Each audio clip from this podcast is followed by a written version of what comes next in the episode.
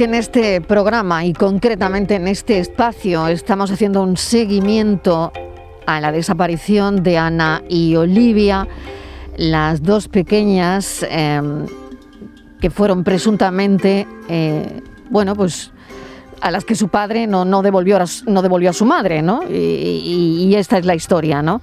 Pero la madre de Ana y Olivia, eh, después de 23 días sin noticia de ellas, pues la verdad es que ha hecho un nuevo llamamiento mientras la Guardia Civil inspecciona la embarcación del padre en Tenerife y se siguen volcando en el rastreo en el mar. Esto es lo último eh, que tenemos para mm, contar de, de novedad de estos 23 días sin noticia de las niñas y que la Guardia Civil parece que va a incorporar un sonar y un robot submarino para la búsqueda de las pequeñas también. Patricia Torres, ¿qué tal? Bienvenida. Buenas tardes, Marilo.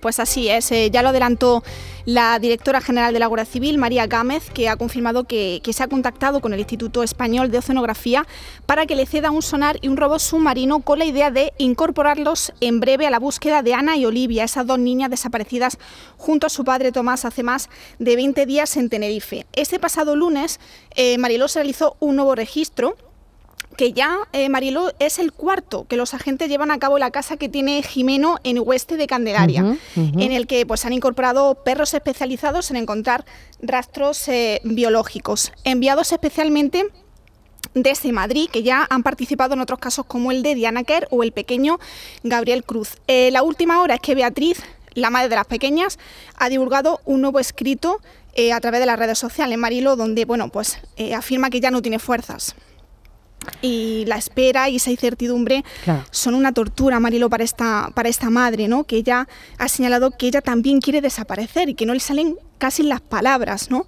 Pero bueno, ella tiene fuerza, Mariló llama a no rendirse y a seguir compartiendo las imágenes de su niña por todo el mundo.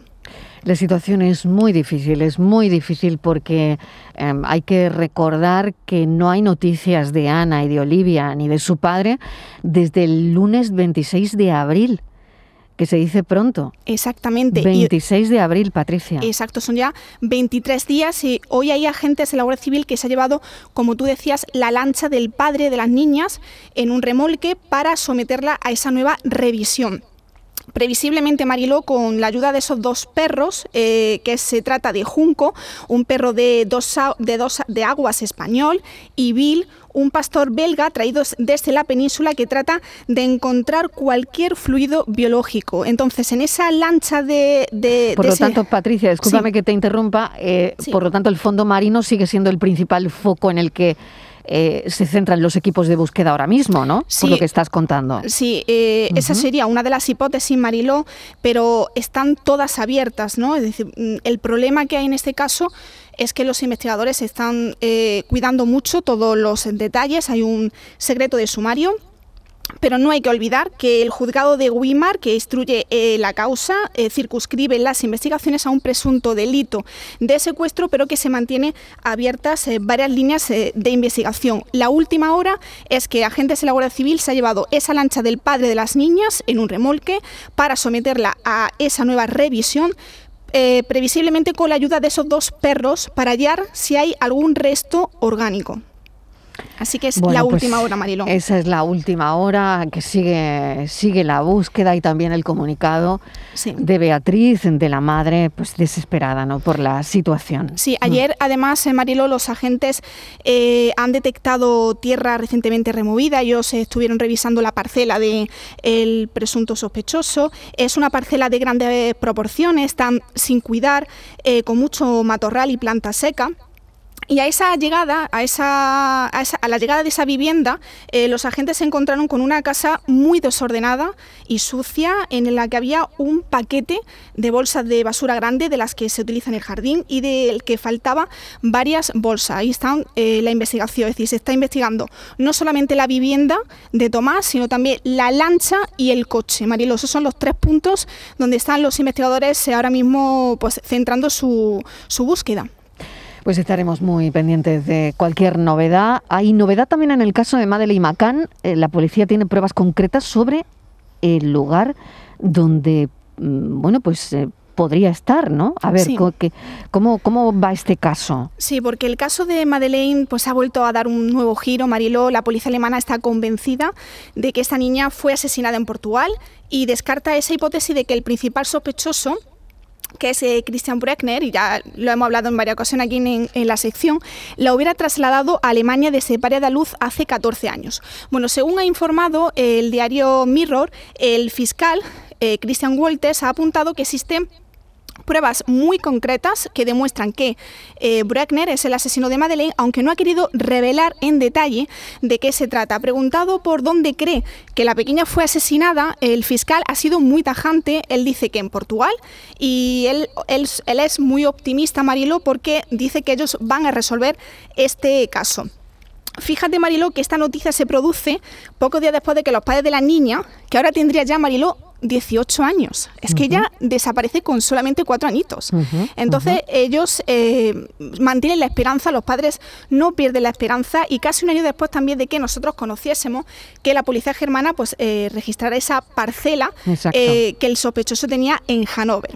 Allí en esa parcela lo que querían encontrar y lo que querían buscar es material incluido un ordenador que pudiera vincularlo con el caso y también encontraron un sótano. Pero a pesar de ello, el fiscal Walters señala que no pudo haber llevado allí a la niña, dado que Christian, el principal sospechoso, no vivía en esa parcela en ese momento de la desaparición, así que no podría haber enterrado un cuerpo allí. Fíjate, Marilo, que ha pasado 14 años, que la desaparición de Made eh, continúa siendo todavía un misterio, aunque mm. la policía no cesa en su empeño de, esclarecer lo que, lo que pasó esa, esa noche, ¿no?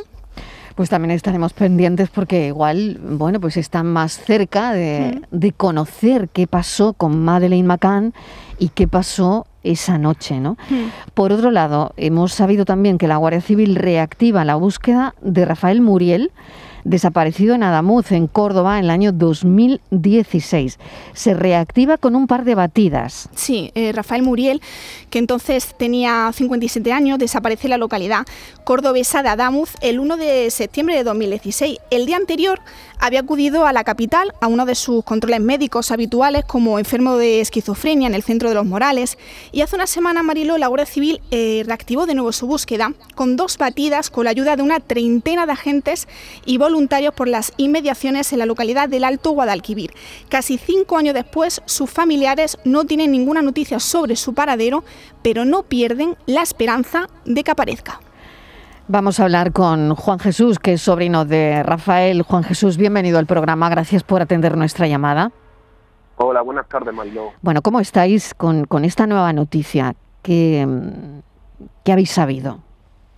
Sí, pues la verdad que mm, digamos que aumenta la esperanza de, terminar. Eh, bueno, en un principio el cuerpo competente era la Policía Nacional de Córdoba, por el hecho de que interpusimos la denuncia como último punto en el que se ve admitido en el Parque de los Patos, en Córdoba capital. Posteriormente, eh, una vecina de nuestro pueblo lo ubica por última, como última vez la que se vio aquí en nuestro pueblo y por tanto eh, en diciembre del año pasado se, traspasó la competencia del cuerpo competente a la Policía Judicial de la Guardia Civil. Eh, los nuevos investigadores nos han hecho ver que han acogido el caso con mucha intención de llevar a cabo nuevos, nuevas batidas, nuevas diligencias y así lo están demostrando. Eh, hace alrededor de un mes y medio se llevaron a cabo batidas con perros especializados alrededor de Alamuz y la semana pasada, como comentaba su compañera, eh, se llevaron a cabo durante dos días, miércoles y jueves, eh, diferentes batidas alrededor del pueblo, con personal de la Guardia Civil, con personal del Infoca, eh, de protección, protección civil, policía local y, bueno, muchísimos efectivos, todos ellos coordinados con, con el grupo de rescate del GREA. Y hay una cosa también, Juan Jesús, que me parece importante, es que se va a habilitar en los próximos días una dirección de, correo electrónico, ¿no?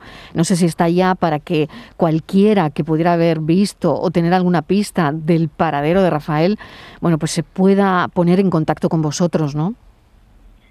Sí, claro, ha transcurrido muchísimo tiempo, cuatro años y ocho meses, si bien eh, tenemos constancia de que la última vez que, que, bueno, que hubo revuelo de de personal de la Policía Nacional por aquí por Adamuz, pues una vecina desesperada eh, vino a decirnos eh, cierta información que tenía y que bueno, la pusimos a disposición de, los investigadores. No llevó a cabo eh, para terminar el caso, no fue, no fue relevante, pero si bien entendemos que después de esta semana era oportuno y así lo, lo consideramos con la Guardia Civil abrir no una dirección de correo electrónico, sino eh, un, apartado de correos. De hecho, ya está abierto desde, el lunes pasado, lo abrimos, el apartado de correos número 1, 14.430 de Adamuz, Córdoba, y pedimos encarecidamente a cualquier persona, cualquier vecino de Adamuz, de los pueblos de alrededores o quien sea que tenga la mínima información, por irrelevante que parezca o dura que sea, que lo ponga a disposición. Hemos abierto este medio por hacérselo aún más fácil y de forma anónima en cualquier buzón de correos puede depositarlo y nos llega a nosotros, nosotros ya eh, pondremos esa información en manos de los investigadores. Patricia.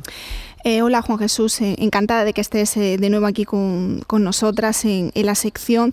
Bueno, el, apartado de correo es muy importante porque lo que se pretende así es vencer cualquier reticencia ¿no? a la hora de, contribuir en el caso y de ofrecer pues, una herramienta más ¿no? que, contribuya sobre todo a recoger pistas, ayudaros y, sobre todo a desvelar ¿no? los últimos pasos de, de, tu tío. En ese dispositivo que duró dos jornadas, no sé si eh, los investigadores han localizado en esos rastreos algún resto de ropa. Sí, encontramos varios restos de, ropa, varias prendas que por el tallaje podían ser de mi tío y por el por el aspecto, ¿no? por el tipo de ropa que era. Hmm. Si bien eh, no lo reconocimos determinante como que esas prendas perteneciesen a mi tío.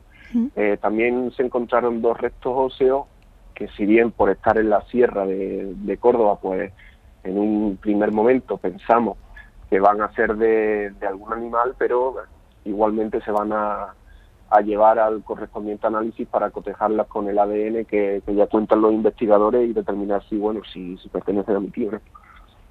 Y no solamente, Juan Jesús, estás implicado en el caso de, tu tío porque te pilla obviamente cerca, sino también porque formas parte como miembro de AFADECOR, de la Asociación de Familias y Amigos de Personas Desaparecidas de Córdoba, cuyo presidente es el padre de, Paco Molina, Isidro, que hemos tenido también otra ocasión de, hablar con él.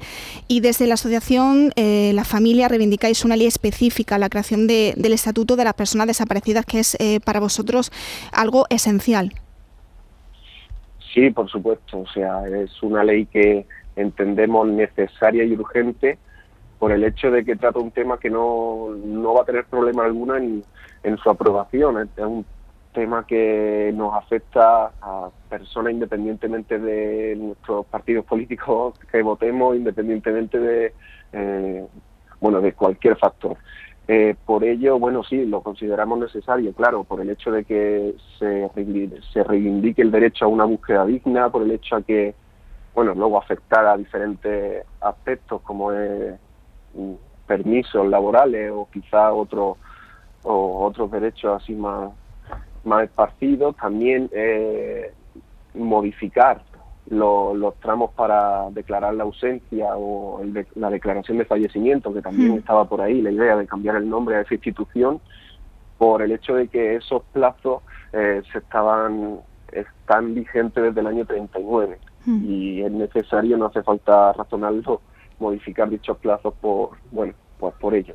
Es necesario un estatuto de la persona jurídica que ponga una legislación en lo alto de la mesa y que modifique las circunstancias eh, legislativas para que haya un mayor, una mayor intervención por parte de, los, de, los, de las fuerzas y cuerpos de seguridad del Estado también.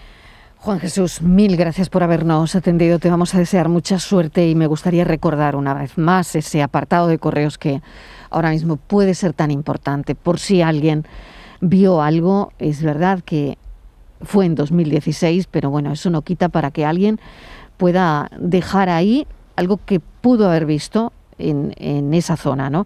El apartado es 1 14430 de Adamuz en Córdoba. Lo repetimos, 1 14430 de Adamuz, Córdoba. Mil gracias, Juan Jesús, y estamos en contacto. Un saludo.